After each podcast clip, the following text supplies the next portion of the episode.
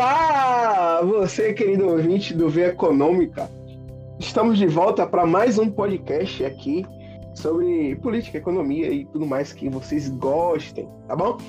Quem vos fala é Tawan Santos, sou consultor e economista e não estou sozinho dessa vez, estou com meu querido amigo de sempre. Eu gosto do melhor host deste podcast. Pois é, olá! Olá, Tawan, olá, ouvinte, olá a todos. Mais uma vez aí, Via Econômica na área. É, feliz de estar aqui mais uma vez, gravando com você. E Brasília é uma caixinha de surpresas, né? É o que eu poderia dizer, já para introduzir aí. Antes de a gente entrar no tema, deixa eu falar com nossos queridos ouvintes. Sigam-nos no, no Instagram e na descrição desse podcast, onde você estiver ouvindo, independente da plataforma, vai ter lá o nosso Apoia-se. Estamos convocando todos do Apoia-se e vamos fazer um grupo. E dentro do grupo terá algumas coisinhas, né?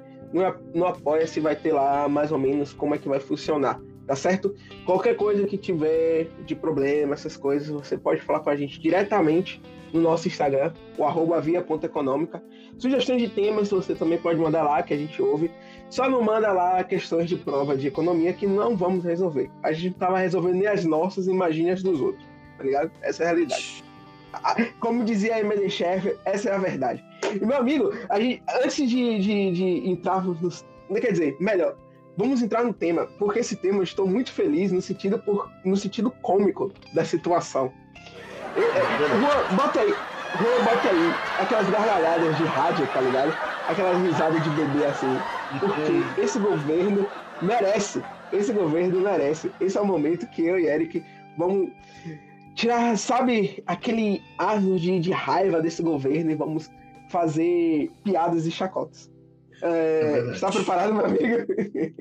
Nasce pronto, né, querido? Nesse ponto específico aí, eu acho que, fora, fora ser o maior conhecedor de The Office vivo na Terra, eu acho que falar mal do governo Bolsonaro é uma das coisas que eu mais, assim, tenho, tenho êxito, sabe? Então, vamos nessa. Meu Deus do céu. Vamos, antes de mais nada, vamos apresentar a notícia. A fonte da notícia é o do Estadão, tá? É... O Estadão, ele é pago, então eu tô vendo uma versão mais gratuita. Eu tô vendo uma versão gratuita, que é do Estado de Minas Nacional, que é a mesma notícia. Só que o Estado de Minas Nacional não me cobra um real para ficar lendo notícia, enquanto o Estadão me cobra. Pois bem, é... não estou entrando no mérito se isso é correto ou errado, não. Mas vamos ao título da notícia. Sim, eu sou eu a favor da pirataria. Você tá falando sozinho aí. Eu tô bem de boa. Vamos ao título da notícia e eu vou dar um panorama geral do que a notícia trata. Eu não vou ficar lendo aqui para não ficar enfadonho o episódio. Tá. É, o título da notícia é: Após Bolsonaro revogar, revogar homenagem a dois cientistas, outros 21 renunciam à indicação. Cara, a notícia fala basicamente de que Bolsonaro tirou dois cientistas que eram contra o tratamento precoce da Covid, né? Que batia até de frente com o tratamento da cloroquina, nem se pronuncia esse nome, tá? E como tava Acho tendo... Não nada, a gente não precisa saber de cor não, pô, tá de boa. É, essas coisas assim, enfim. E aí, como eles batiam de, batiam de frente, Bolsonaro ficou meio baladinho e falou assim: vocês não vão participar do prêmio. Só que como a, a comunidade, querendo ou não, é, aos críticos da, da academia, é uma comunidade unida. E eles, na minha visão, já estou falando antecipadamente, acertadamente eles saíram.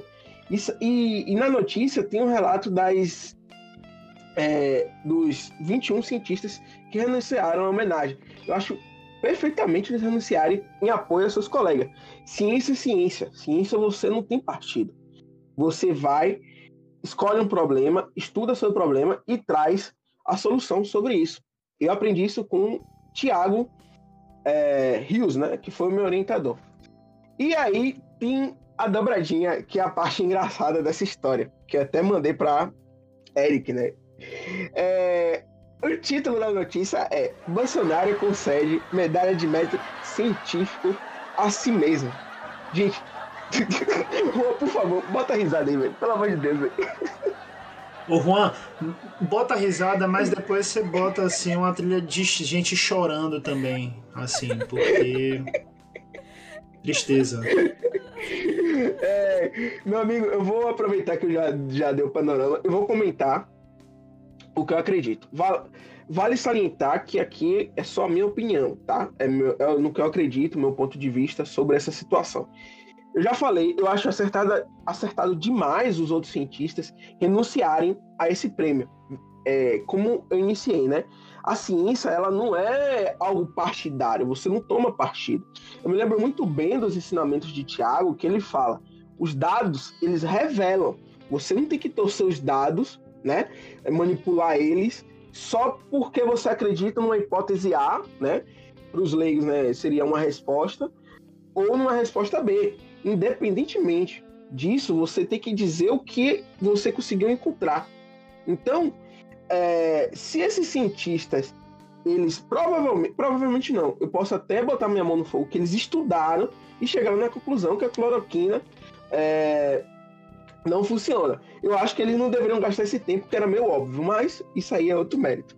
Mas eles estudaram, tá lá, científico. Os outros pares corrigiram. Então, quando se faz um artigo um estudo que é aprovado, tem que colocar-se é, em mesa que outros pares, onde a gente fala outros pares, são pessoas da, da mesma categoria, né? Do mesmo, é, do, da mesma profissão, da mesma área, corrigiram aquilo e viram o método, né? E validaram aquele mérito, é, método para poder colocar. Eu acho, eu acho assim, além disso, tem um ponto na notícia que eles falam que isso também foi uma forma de protesto contra esse governo que corta a bolsa da ciência. E eu acho assim, um governo que não se preocupa na ciência, esse é o meu segundo ponto, né?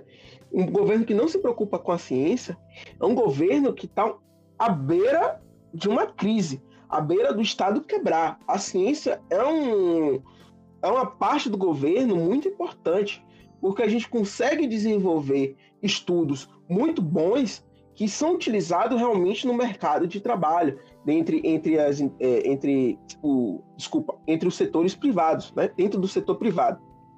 Então, é importantíssimo a gente ter a ciência forte nesse sentido, porque, querendo ou não, há, uma, há benefícios que transcendem por setores privados. Também concordo que existem alguns estudos meio nonsense, mas isso aí vai ter em qualquer lugar. Sempre um lado bom e um lado ruim. E, e no fim, só para concluir meu, meu raciocínio aqui e deixar o meu amigo Eric falar, é que a ciência nunca é um gasto desnecessário. Mesmo que um estudo leve 10 anos, ele vai dar uma resposta que pode nos ajudar de alguma forma. É muito melhor você ter uma resposta, isso aí eu não estou dizendo se vai ser certo ou errada, do que viver no escuro, entendeu?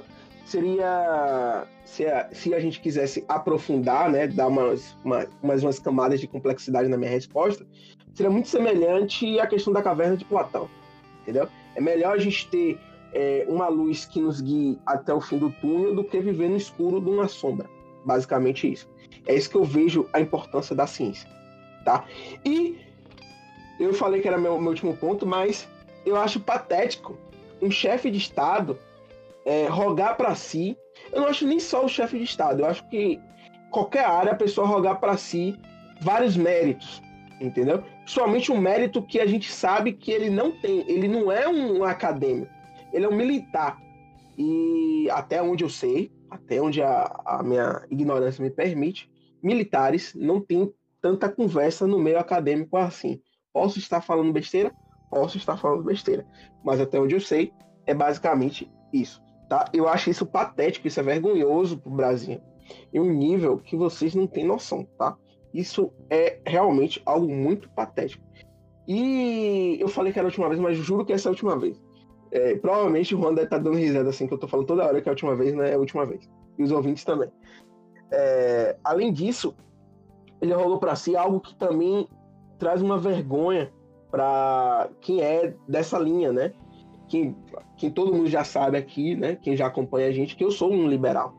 E é vergonhoso ver um governo que se diz liberal tá fazendo várias caquinhas, né? Várias merdas consecutivas. E chega a ser meio constrangedor você, alguém te perguntar assim, qual é a posição que você defende assim, politicamente, economicamente? Aí você olha assim, ó, então, sabe o que o governo faz? Eu sou tudo contra, tá? Eu sou a favor disso aqui, ó, se chama liberalismo. é basicamente, o que o governo faz, ninguém sabe.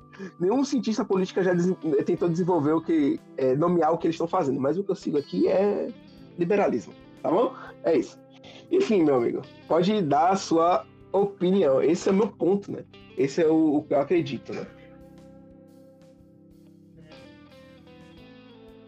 Sexta-feira, foi ontem, eu tava ali na região do, do, do Tororó, né? Depois de sair da Bonocô e pegar aquele contorno ali para ir pro Distrito Tororó, passando do lado da fila da vacina, né? Só mais uma manhã normal aí, sexta-feira, né? A gente fica mais feliz que o normal.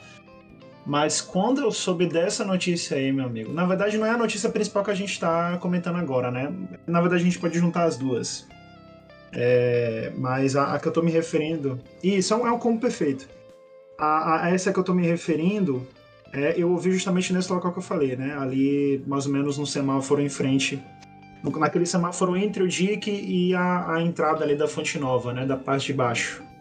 É, dessa notícia aí do Bolsonaro se auto é, condecorando aí com mérito científico.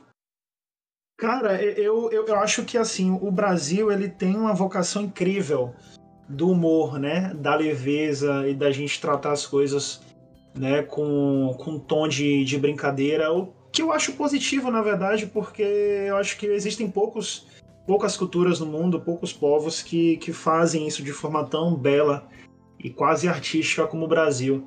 Só que em qualquer outro país, em qualquer outro lugar do mundo, o que a gente está vivendo no nosso país agora, em 2021, desde 2019 até hoje, obviamente agravado pela pandemia, é, seria motivo de. Não sei, cara. Eu, eu, eu não consigo nem imaginar se se seria motivo de uma revolução, sabe? De uma revolta generalizada da população, é, sei lá, indo em direção a Brasília, é, tirar ele da cadeira de algum modo, nem que fosse pela força, sabe?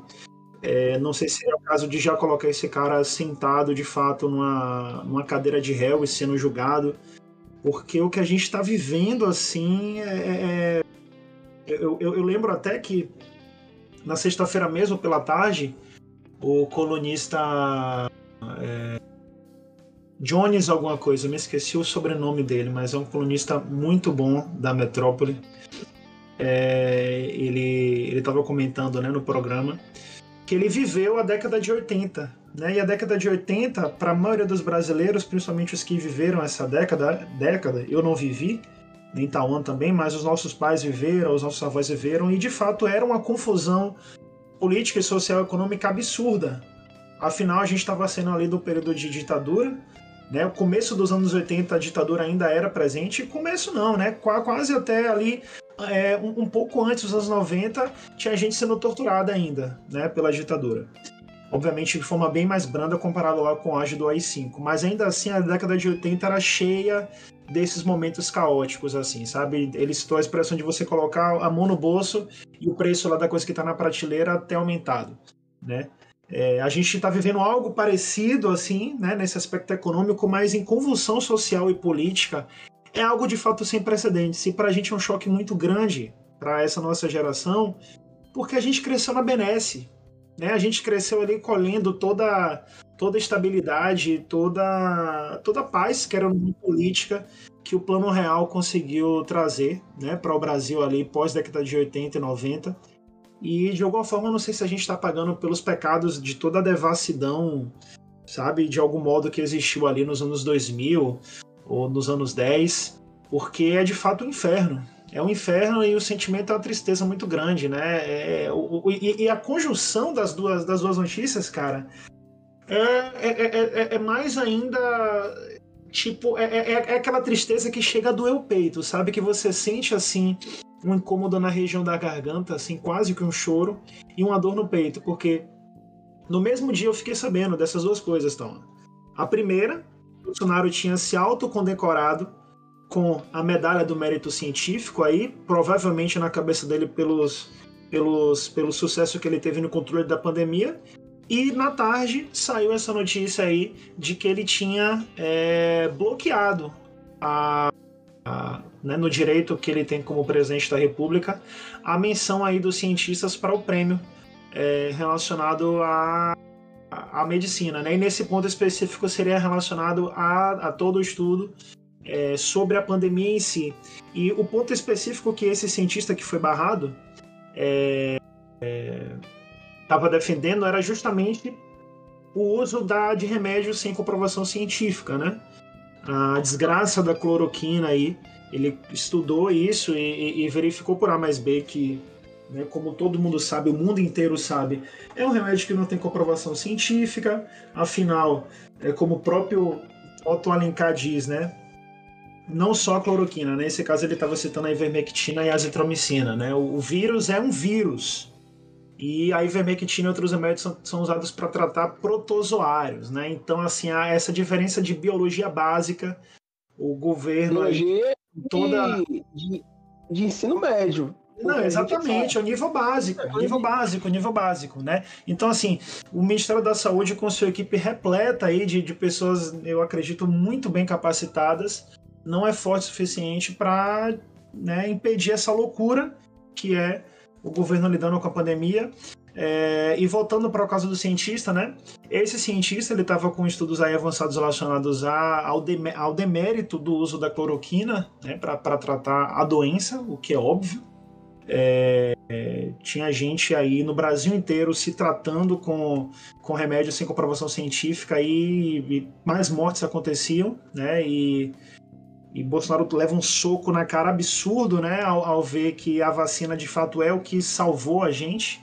Né? Eu tô colocando salvou aqui no passado, né, imaginando que a gente já esteja no fim da pandemia e orando com todas as forças aí a todos os deuses possíveis para que isso seja verdade, né?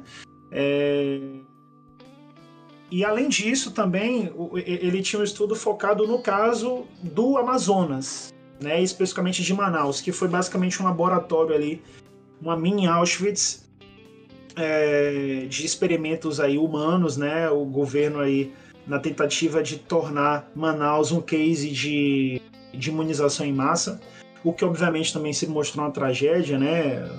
Acho, acho que uma das partes mais Sim. atormentadoras da pandemia em si foi o foi aquele caos lá em Manaus, exatamente, com gente morrendo sem ar, né, para respirar. Aquilo, Enfim, cara, o, é, o terror, velho. Foi, foi. Pra mim, assim, foi, foi, foi o momento que eu mais fiquei puta que pariu, sabe? É, enfim, para fechar, é só tristeza mesmo. É o sentimento que, que toma, mas ao mesmo tempo a gente precisa ter coragem política, porque, querendo ou não, foi através da política, né? Bem jogada, mal jogada, a gente tem certeza que é mal jogada, né? Por parte dele, forma até desonesta aí com, com, com toda a sua, a sua forma de trabalhar, né? Todo banhado em, em, fake news. Mas é através dessa mesma política que a gente vai conseguir fazer esse contorno. Né? Eu vi até uma, um, um, um tweet é, das pessoas contando, né? X dias para o fim do governo Bolsonaro, né? Eram 400 e alguns dias aí. É, 400 não, acho que é, acho que é menos que isso. É, deve ser quase 400. É. é não, acho que é, é é porque, verdade, considerar... a gente tem mais um mês aí de ano, né?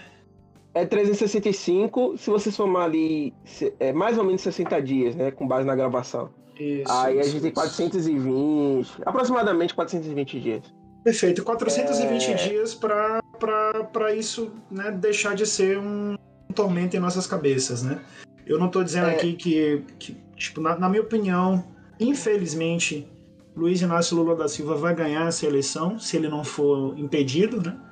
É, mas eu tenho certeza que até até, Isso até é seu um... pai, Tauan, seria um bom presidente, com todo respeito a seu pai, um ser humano incrível.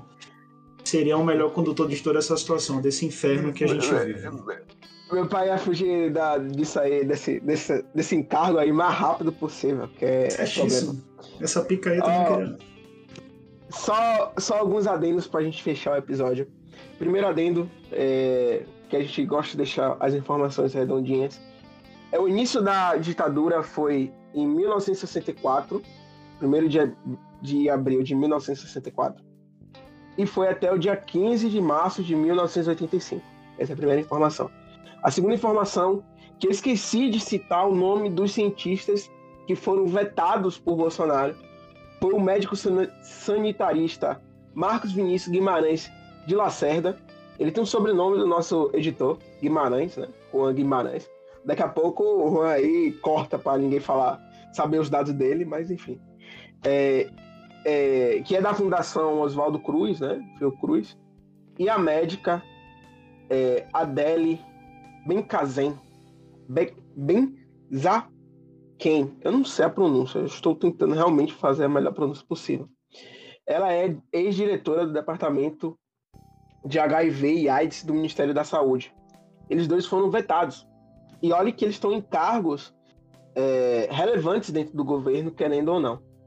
Sobre as eleições, eu acho assim, vamos ver um projeto, meu amigo, para a gente tentar, da melhor forma possível, dentro do nosso universo, bolha, politizar as pessoas, né? E eu vou ser honesto com você, eu não acho que Lula deva ganhar. Eu tenho medo, pela, pelo, isso é minha opinião, meu ponto de vista. Eu tenho muito medo é, que Bolsonaro ganhe, porque eu já falei em alguns outros episódios. Tem um, algum episódio de alguma temporada aí que eu comentei que quando eu tava indo pra Serrinha é, visitar minha irmã, eu vi um, um apoio muito grande a Bolsonaro. E isso me deixa preocupadíssimo em todos os níveis. Você vê outdoors, outdoors, no plural mesmo, outdoors, já vi alguns botando, botando obrigado Bolsonaro. E cara, é, é um apoio assim terrível e a gente sabe, né? Você tem que ser muito canalha de achar que no, no interior não tem ainda esse curral eleitoral onde grandes donos de fazenda forçam seus funcionários, seus empregados da fazenda ou proprietários que forçam com chantagens, é, tanto verbal como chantagens físicas, para que votem naquele candidato. E eles vão saber se você não votou ou não. Você tem que ser muito canalha em achar que isso não tem. Realmente, isso realmente é uma coisa que eu posso ver. É, eu não sei qual é a proporção, né, estatisticamente, isso realmente demandaria mais tempo, mas eu sei que existe isso aí. Então, isso me preocupa muito. De coração, a gente viveu um segundo mandato do governo Bolsonaro. Eu, eu acho, eu acho que a gente chegaria a beirar a períodos de da nossa inflação, período da nossa inflação inicial, né? A gente até estuda isso né, na, na, faculdade, que eu acho isso curioso. A gente conseguiu criar uma categoria nova de inflação, né?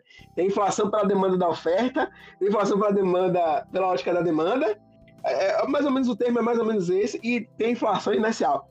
Que é tipo, não, se já vai subir, a gente aumenta aí. É tipo isso, em palavras bem grotescas, é tipo, não, você vai subir, aumenta aí que tá tudo certo, fechou aí. É basicamente isso, tá? Mas, meu amigo, você quer comentar mais alguma coisa pra gente fechar esse episódio? Eu acho que já está um pouco longo. Eu acho que a solução é votar em Lula no primeiro turno, viu, Tauan? Tô começando a. a Rapaz, né?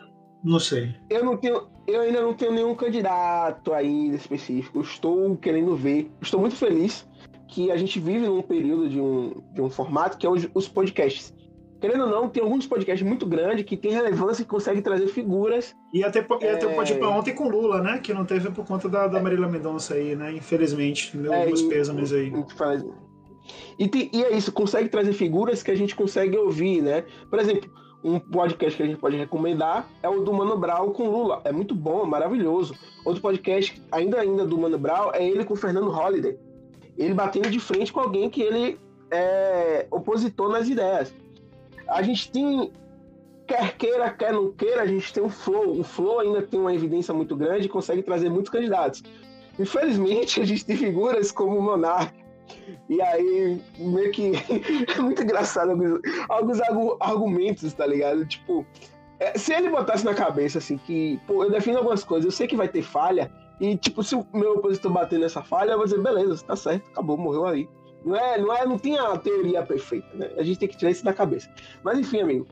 E aí eu tô ainda pesquisando, querendo ouvir, esses formatos permitem que os políticos saiam daquele algo engessado de 10 minutos, falando bonitinho, é, conjugando os verbos perfeitamente, tá ligado? A gente quer ver os políticos ser humano. O, o, o podcast com o Ciro é maravilhoso. Eu perdia, eu dei, dava risada quando ele bolava a língua, porque lembrava a mim quando eu falo rápido, eu acabo embolando, ele tinha a língua presa, e ele, ele quando se perdia na questão da argumentação e fazia os gestos, era maravilhoso, maravilhoso. Ciro seria um candidato assim que eu flertaria muito se eu fosse de esquerda, tá ligado? Eu adoro o Ciro, em todos os aspectos. Adoro o Ciro também. Mas enfim, vamos encerrar, meu amigo. Querido ouvinte, se você chegou até aqui, agradecemos a companhia. Por favor, compartilhe. É importante que você compartilhe com seus amigos, né? Para ajudar a crescer o nosso podcast. Siga-nos nas redes sociais, no Instagram principalmente. Vamos estar aqui também as nossas redes sociais, o de Eric e o meu. Eric ainda não está postando conteúdo, mas eu sempre volto e meia posto alguns conteúdos legais por lá. É... Caso você queira nos apoiar, o nosso apoia-se. Não se esqueça de se inscrever. Você fará parte de, de uma comunidade é, muito mais organizada e menos caótica que existe por aí. E é isso. Um beijo, um abraço. Fiquem com Deus. Eric. Estamos juntos aí, né? Somos todos brasileiros. Acho que a gente não tem audiência fora do Brasil. Não sei se, se temos, mas todos nós aqui gente, já, já tivemos. Já nos Estados Unidos. Beleza. Mas assim, a grande maioria de nós somos brasileiros, somos irmãos de, de nação, todos nós somos filhos da mãe gentil. É, e apesar de tudo aí, vamos cultivar a esperança né, e tomar é, aí nas nossas mãos a, a tarefa de construir um, um país melhor, né? Seja, seja aí quem for, quem for, quem for aparecer aí para receber o nosso voto, né? Que possamos rodar com consciência, porque Felizmente a democracia é a nossa única arma aí para resolver isso, né? No mais, até o próximo episódio. Obrigado aí por ouvir. Obrigado, Tala, também. Tchau! Tchau!